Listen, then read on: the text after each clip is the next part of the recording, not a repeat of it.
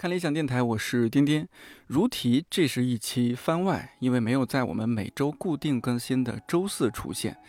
但这期番外在这个时候上线，我觉得刚刚好。你或许还记得今年五月份电台上线的两期编辑专栏，我采访了理想国社科中心总编辑梅心怡，他从台湾来到大陆做出版，我们聊了聊他读书时候的经历，以及后来到理想国做出版的一些故事和感受。录制的时候聊到他当时正在编辑的《理想国异从》系列《第三帝国三部曲》，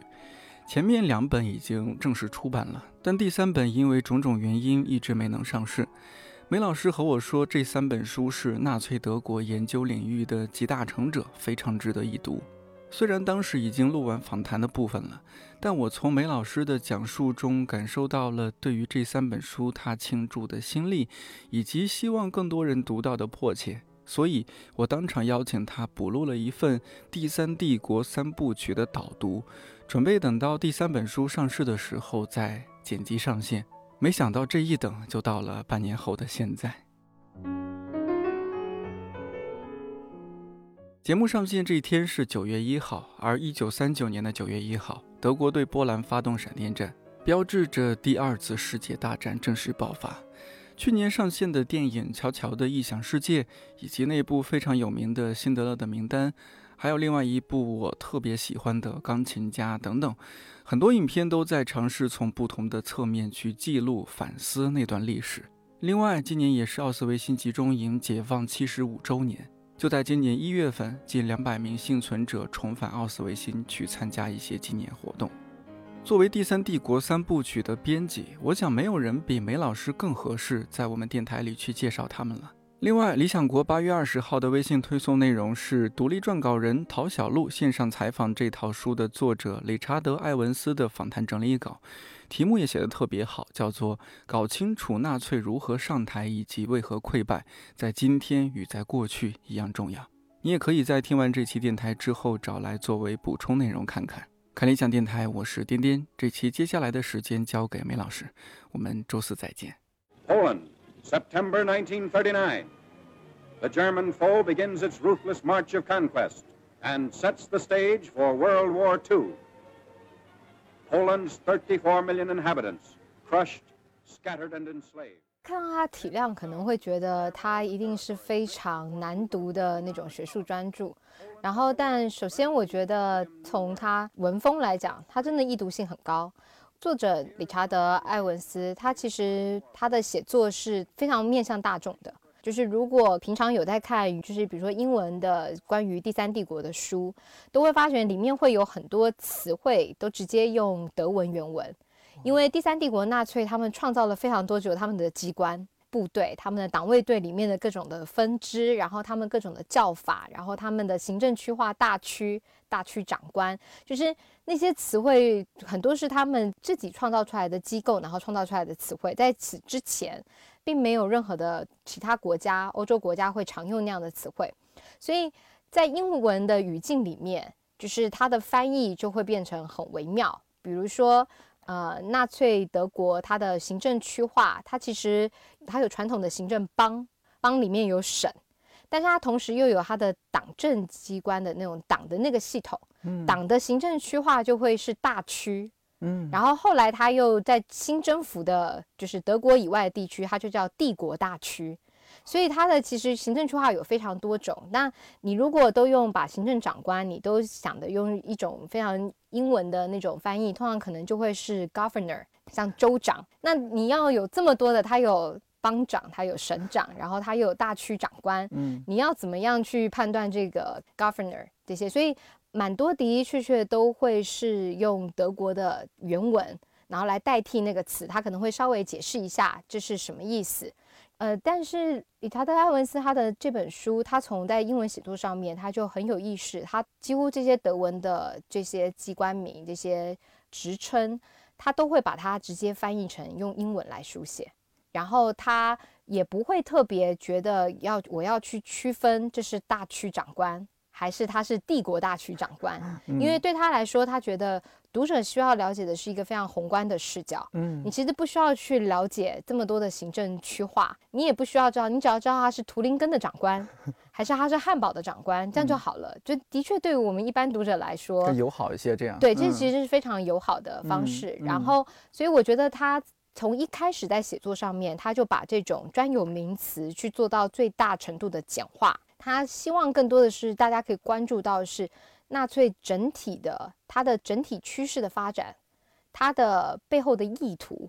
而不是你被它的所有的那种每一年不停的改革变动，然后改嗯制，然后你把每一个人不停的调到不同的位置，他觉得你去了解这种很多的这种行政职位的这种变化，其实反而会分散大家对于纳粹德国它到底我们要怎么理解这个国家的那个注意力。所以我觉得他在一开始写作上面，其实就是让大家非常容易懂。另外一个第二个重要性，我觉得是。呃，他的确是这么多年来，大家对于纳粹德国的研究里面是集大成。他花了差不多三十多年，其实都在研究。但是这个集大成有两个面向，一个面向是它的确是建立在这么多年来，大家从二战以后，大家对于第三帝国的研究，然后他到最后面，当然越晚写，你越能够把前人的这个研究纳入进来。嗯、另外一个集大成是，我觉得是他自己本身的研究。是从更早以前，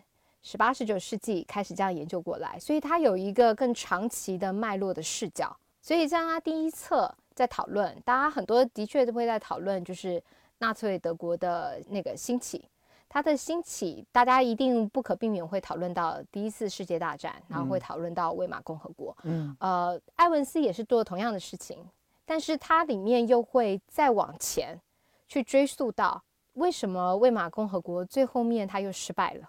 就是这个东西不是只是单纯因为第一次世界大战让德国背负了非常大的财政的上面的损失，然后人民过得非常的糟，然后大家会有那种屈辱感或什么不满，就是我们一般会提到的这些。纳粹能够去用一个第一帝国，然后有威廉皇。然后有第二帝国，然后有第三帝国，为什么可以用这样子的号召力？就是你必须是要去从长期的德国的这样子的一个发展脉络，然后去梳理。所以我觉得他的视角就一直都会希望觉得是我要去贯穿全部，我不能只是看说他的、突兀的出现，对他只是前面十年发生的事情，是不是就引发了这后面这十五年的一些灾难？他他不是用这样子的视角，所以他的集大成者，我觉得强调了这一个。然后另外一部分是他毕竟是英国学者，嗯、所以他在讨论上面他会更在意是会看到，比如说英国就欧洲欧美国家其他国家是怎么样看待德国，所以它里面会做一些些讨论，就是当时其他国家他们的态度，以及希特勒他怎么想其他国家，他试图要怎么样去平衡。其他国家跟其他国家的关系，然后他是不是在什么时期已经把哪些国家视为潜在的敌人？比如说他在最一开始的时候，一九三九年初，他其实入侵波兰的时候，他是跟苏联达的达成了协议，嗯，互不侵犯的协议，所以他就觉得放心了，他可以就大胆的就直接是入侵波兰。他到最后面苏联的参战。并不是只是单纯苏联这方面，然后可能跟美国、英国这些达成了协议，决定要参战。其实中间他们的合作跟德国的顺合作并不顺畅。希特勒其实在一九三九年的时候也已经有意识，他总有一天他需要去跟苏联开战。他自己非常有意识，就是他想他想要扩张的领土那个范围，总有一天一定会去向东，对，向东，嗯、然后一定会去跨到了苏联那边，而且他也知道今天不打。明天苏联一定也会对于边界这个问题，大家一定会有所争执，嗯，所以他会比较希望能够可以从我们不是只是在真的在讲第三帝国的时候只看第三帝国，哦、我们其实在看第三帝国的时候是在看第三帝国的时代，那个时代啊、呃，美国为什么前面先不出兵，嗯、然后后来出兵？呃，除了珍珠港事变，大家都会觉得因为珍珠港事变发生了，然后美国当然就全面开战了。这当然是一个因素，可是美国在此之前内部其实已经大家有各种的不同的讨论，因为大家并不是信息封闭，大家其实是早就已经陆陆续续都听到，就是希特勒现在又入侵了哪一国，嗯，他灭了比利时，然后他他他进入了波兰，然后他把犹太人，然后把所有各地的人，他是怎么样送到集中营，然后或者是他把本来是住在东欧的德意志的人，他们是怎么样大幅的迁徙，又把他迁徙到了帝国的境内。然后甚至他们的优生学的这种政策，其实都陆陆续续有传播进来。然后就是在还没有断交的时候，正式开战的时候，也会有美国的记者或者是美国的作者，他们其实是在柏林，嗯，他们会陆陆续续会传递回去，这边其实是发生了什么事情，嗯，呃，这边岔开一点点，就有一部去年吧，有一部英剧，嗯，呃，叫《World on Fire》。它其实就是在讲大概三四年到三九年这段期间。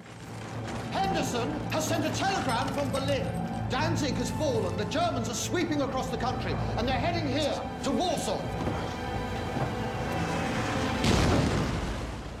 呃，其实里面就呃海伦杭特演的一个角色，其实就是美国记者。呃，我觉得他里面就是蛮生动的，其实就演出来，就是他当时大家都劝他要离开，但他觉得我要把声音传出去。所以那时候因为美国还没跟德国开战，所以他们不能够拒绝美国的记者，因为你这样的好像就是美国其实就会有理由，就是认为说你其实要跟我为敌，我们其实现在算是友邦。所以海伦杭特还是每一次每天他都在那边对广播，然后要发布新闻，要讲现在柏林发生什么事情了。但是他也是他的稿子都会被审查，他会先提交一个纸本稿，然后他会有一个监督人，那个监督人都会在他纸本稿上面直接讲这句你不能讲，把它画黑。然后他都会努力在里面，比如说德国那边不希望传出来说，其实我们会把残疾人士。然后自闭症儿这些，我们其实会把他放到带到精神病院，其实最后面就会安乐死。对。然后，但他碰到有这样的事情了，所以他有一次就试图在最后，就是其实是他快速把他本来稿子上面要讲的话，然后快速用本来应该是二十秒的，他用十秒把它讲完，他就赶快再插了一句。就是现在有这样子的情况发生了，然后美国你还要就是坐视不理吗？对，就是会有发生这种，然后他的监督人就很紧张，就说你再这样子，我就不会再让你报了。但是就这个，我觉得这个片段很生动的形描述是，其实资讯是一直有传递的，所以美国内部其实也是内部舆论其实是大家吵得非常的激烈。就是我到底要不要参战？就是我们到底要不要阻止纳粹？对。然后当然，珍珠港事变就是一个是逼了，就是把所有反对的声音就压下去了。然后大家也都觉得你都打到我家门口了，那我无论如何就必须参战了。我们之前呃比较热门的第三帝国比较全面讲第三帝国历史的书，可能就是威廉夏伊勒的《第三帝国的兴衰》嘛。夏伊勒自己亲身在现场，所以他用一个记者的视角，所以他是在描述一个当场的时代。然后发生了什么事情？然后所以你有第一手的东西。可是夏一乐的那套书缺点当然就是他就不知道他看不到的事情，对对对，他没办法看接触到纳粹那个官方文件，他没办法知道就是所有其他的一些机密文件，大家当时其实内部高层是怎么样去决策，他的背景是怎么样的，对，怎么去想的，披露的，嗯，对。而纳粹的出现，它其实影响了，不只是因为它引发了大战。而是因为它提出了很多的东西，包括那种民族主义，我们现在在讲的民粹，然后法西斯 的这种概念，然后甚至很多你要怎么样去优生学的这种概念。之前大家有时候会在讨论那个那个复制基因这样子的，就是你会讨论这种伦理的这个东西，不是现在大家有这个技术大家才讨论。现在大家是用基因从 DNA 开始来想，我要怎么样来做优生学。嗯，但是在更早之前，其实他们是用更残暴、粗暴的方式来做优生学。这一块不是一个人可以号召出来的。这个优生学的概念，其实在魏玛共和国的时候也有，然后只是纳粹把它发展到极致，然后而当然它要扩扩展到了犹太人。所以，其实到现在我们还在讨论的问题，然后还在面对的窘境，其实是七十年前德国人、英国人，就是其他国家的人，他们都已经都在面对的。所以，我觉得这是，我觉得是有必要去通盘去了解第三帝国，就是不是只是把它当做，就是它好像是，呃，欧洲出现了一个妖魔化的一个怪物。其实它有很多种面相，然后我觉得我们去了解这些面相，不是说好像要让希特勒变除罪化，就是说不是他的问题，嗯，而是我们应该要可以看到，就是每一个时代，它最后面会成为那个时代，其实是每一个人，然后每一个环节，它都会起到一个像骨牌效应的对推波助澜推波助的。澜的这样的效果的，每一个节点都其实很重要，环环相扣的。对你读各种历史，你都可以感觉到，并不一说一定要读第三帝国，但我的觉得第三帝国的确是会是在历史领域里面一个非常特殊的主题，原因是因为它已经被大家认为它是错的，因为大家知道它是错的，所以大家不会再掩饰它的所有的错误。嗯，而且想尽量避免这种错误。，对，嗯所以他的确被了解的非常的透彻。我觉得可能看第三帝国，就是你会对于所有那种历史的那种感受，然后对于人性，然后一个国家也可以这么快速的兴起，然后嗯强权，陷入一它却入瞬间就成为了，就灭亡之外，还成为所有人都再也不想碰触它，不想跟它沾到任何关系的。我觉得那一种你读历史说得到的教训，你会思考我们到底要怎么样，尤其在现在都已经是更是全球化的时候了。嗯，大家，我觉得大家应该常常都在问，为什么我们过完七十年了，现在你还是看到还是很多争纷纷扰扰，然后很多地方还是发生战争。大家都讲有人地方就有江湖，然后你可能就很难避免所有的纷争。可是我觉得你必须可能看到一个，他曾经是让把全世界几乎都拖下来，大家绕不过。大家要了解现在的世界，你绕不过第三帝国。这套书我觉得另外很有意思的，其实就是它，呃，虽然讲非常宏观全面，整个所有的细致的发展，但是它的细节描述非常的生动。比如说纳粹青年团，他们是日常他们会有哪些怎么样的召集，然后他们是怎么样去有不同的年龄层的那个少年，然后甚至包括德国那种少年联盟、少女联盟也是一样，是怎么样去招募少女，然后他们是怎么样是把所有的就是他们的意识形态，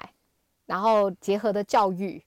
然后结合的社区管理、户口制度，嗯，然后全部结合在一起。但它不是一个很干的，就告诉你说啊，它有用户口管理的方式，然后它规定每一个人都是必须早上必须要读希特勒的一些什么的文字啊，然后下午必须要去做什么操练啊。它会结合，比如说日记哦或是回忆录，嗯，然后或是，所以它会结合，就是它会可能先给你一个官方提出了一个什么样的要求，嗯，然后这时候有人就会回忆，有人就会回忆他当时实际上面的情况，然是怎后么样的是怎么样的，然后他嗯心里是怎么想的，他到底是接受不接受。然后包括比如说在后面第三卷是主要是以战争为主，第三卷是从一九三九年他们入侵波兰开始，所以他的并不是只是简单的是说英国驻扎在哪里，然后苏联驻扎在哪里，然后他们现在哪一个部队，第几部队跟第几部队，然后他们现在开战了，啊，然后到到哪里？它更多的其实是会呃描述，就是可能现在发生这场战役对于整个后面的局势有什么样的发展。埃文斯比较强调的是会告诉你这个事件背后的影响是什么，而不会只是告诉你发生这个事件。其实你可能看完了也不记得中间哪几场战役的名称，他也觉得无所谓。他很多战役他也不会特别告诉你说他史称什么什么什么战役，他只会跟你说，呃，他在波兰边境可能一处森林里面，靠近哪一个城镇的森林里面，然后发生了一场战役。因为他的觉得你要了解的不是那些名字，然后你也不是要做军军事史，对，也不你只是要知道，就嗯是三九年的时候德国的优势在哪里，四零年又是怎么样，四一年又是怎么样，他到了哪一年，他的军事上的优势突然之间转变了。那为什么转变？然后这时候你在融会贯通，你就会发觉，其实可能他在四二年那场败战是在四零年的时候，其实你已经看到他组织上面有一些些问题了。呃，比如说他就会提到很多，当我们在讲可能会去用个别的战役在讨论的时候，他会更放在视角，比如说希特勒，希特勒其实不是一个很会打仗的人，嗯，就希特勒其实他是一个擅长管理组织、嗯组织人的，可是真的说他派战场，他其实不是那么能够判断，就是你是适合去对嗯付哪、哪一国的军队，嗯，你比较适合野战、游击战、水战这些的。呃，所以他说，其实，在三九年前面的时候，你纳粹只是单点去攻破，他只是先单点去打比利时或单点去打波兰，这时候你还没有感觉到就是他的这个弱点。嗯，可是到了四零年开始慢慢，然后四一年，然后你其他开始有各各地方，你各个方面都其实有就是敌军的时候，你其实就要很会调配，你要非常非常清楚你的手下的将领他擅长什么，不擅长什么，然后你要非常清楚知道，就是比如说当你把他从波兰。然后你觉得我，我觉得他非常会打仗，我把他从波兰要打他移到法国的时候，他可能希特勒不太善于就是算他从波兰到法国这个中间的时间，嗯然后军队并不是只是你坐个地铁就到了 法国，嗯，你中间其实行军是会消耗体力的。对，还有物资啊，对然后你的物嗯资到得了没有？然后你消耗体力之后，你要让他在哪里驻扎，然后让他休整，他才有最足够的精力可以去帮你打仗。埃文斯比较强调的是，他想要让你可以看到，就是他四三年开始的局势扭转，也不是四三年才开始的。其实你会从之前就可以慢慢就看到，它其实一定是有那个成因，对，原因在那个地方，然后可能有一个导火线，然后最后面就会一触即发。嗯，以这样来说，我觉得反而是你从来没接触过第三帝国的读者，呃，如果你可以抛开对于那个体量的畏惧，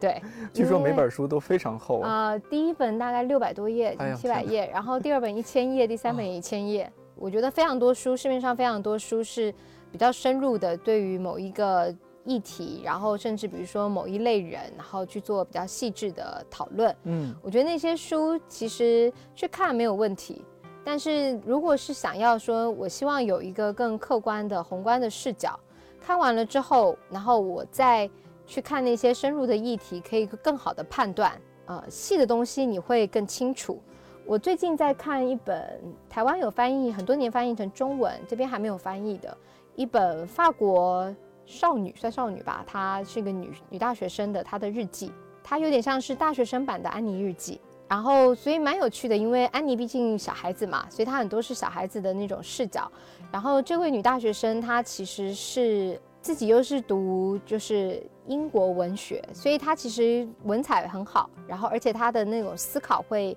已经开始会在努力的思考，就是我们是有原罪的吗？然后到底为什么这个世界会变成这个样子？那你如果没有了解，你本来就觉得说好像所有的犹太人都是同样的一个对待方式的话，你可能看他的日记，你就会觉得为什么他前面的日记都还是他好像每天还是可以出门，然后他还是可以跟朋友在一起，他会他日记里面会写他看到街上越来越多警察，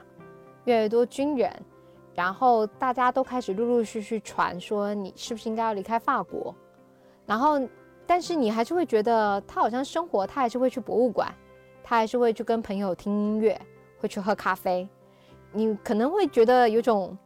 异样违和感，为什么嗯他的、他在战争前期怎么这么悠闲？对，然后嗯即使是法国已经投降了，他怎么还是可以悠悠哉哉的在做过这些生活？嗯那你就必须去了解，就是其实当法国投降了之后，纳粹并不是像是对德国柏林，反而柏林的人是被管制的更厉害的，因为柏林里面呃，他们对于首先首都，然后所以他们对于里面的。呃，包括从粮食分配，然后到到你要确认，就是你有没有犹太人藏在柏林里面，嗯这些他是管得更严的，他是更要确保德国内部境内是更没有我不想要的人异类存在，嗯。而反而法国那样子，他其实前期是我可以允许你就待在那边，所以他们家是陆陆续续听到，然后但他们家他自己都出生在法国，他的所以他自己就认为他其实只是我有犹太的血统，嗯他就是法国人，所以他不觉得有一天其实真的是会发生到自己身上。大家听到的，他也都在日子里面会写，大家都会讲德国里面的情况传来，德国里面情况越来越危险啊之类的。然后，但他最后面也是到了四四年，他才被抓起来。然后抓起来就就他被抓起来的时候，其实就是在最后面他们紧缩的时候，就他抓起来两个月内他就被送到奥斯维辛了。然后他非常可惜的，其实就在奥斯维辛被苏联就是进来解放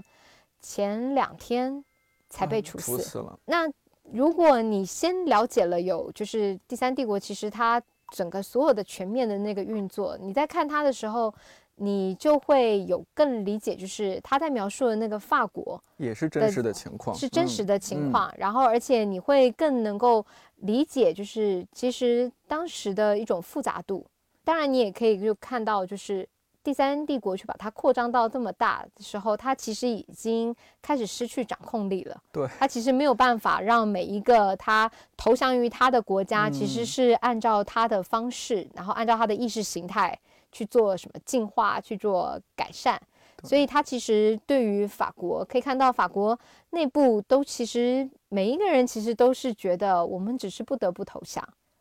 但是并没有说真实就觉得我相信了你要你你那一套，然后我决定要真的从此臣服于第三帝国。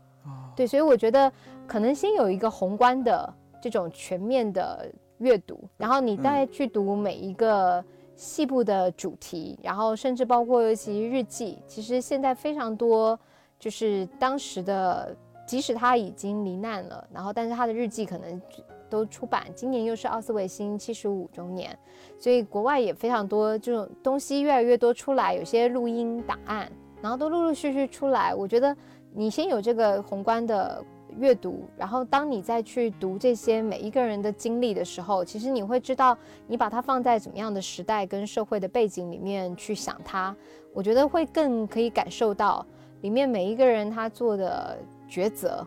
是有多么的不容易。回到我们前面讲的人性。就大家读历史，甚至读小说，大家读很多其他人的故事，都是为了读到人性。我觉得第三帝国的确是真的是现在你可以看到非常多种、非常多种人性的那一面。就你大家会在讨论，包括阿伦特讨论这种平庸的恶，大家都会一直在讲。嗯，那这也是一种人性，就是明哲保身。我们要谴责吗？他到底是善是恶？然后我们到底要怎么样去看待呃其他人，甚至看待自己？然后在历史的洪流里面那个角色，所以我觉得非常推荐大家，就是耐着性子。就嗯我们本来就是送给出版社审稿，出版社也是你们一来就给这么厚重的稿子，然后当出版社的编辑审稿的老师返回来说，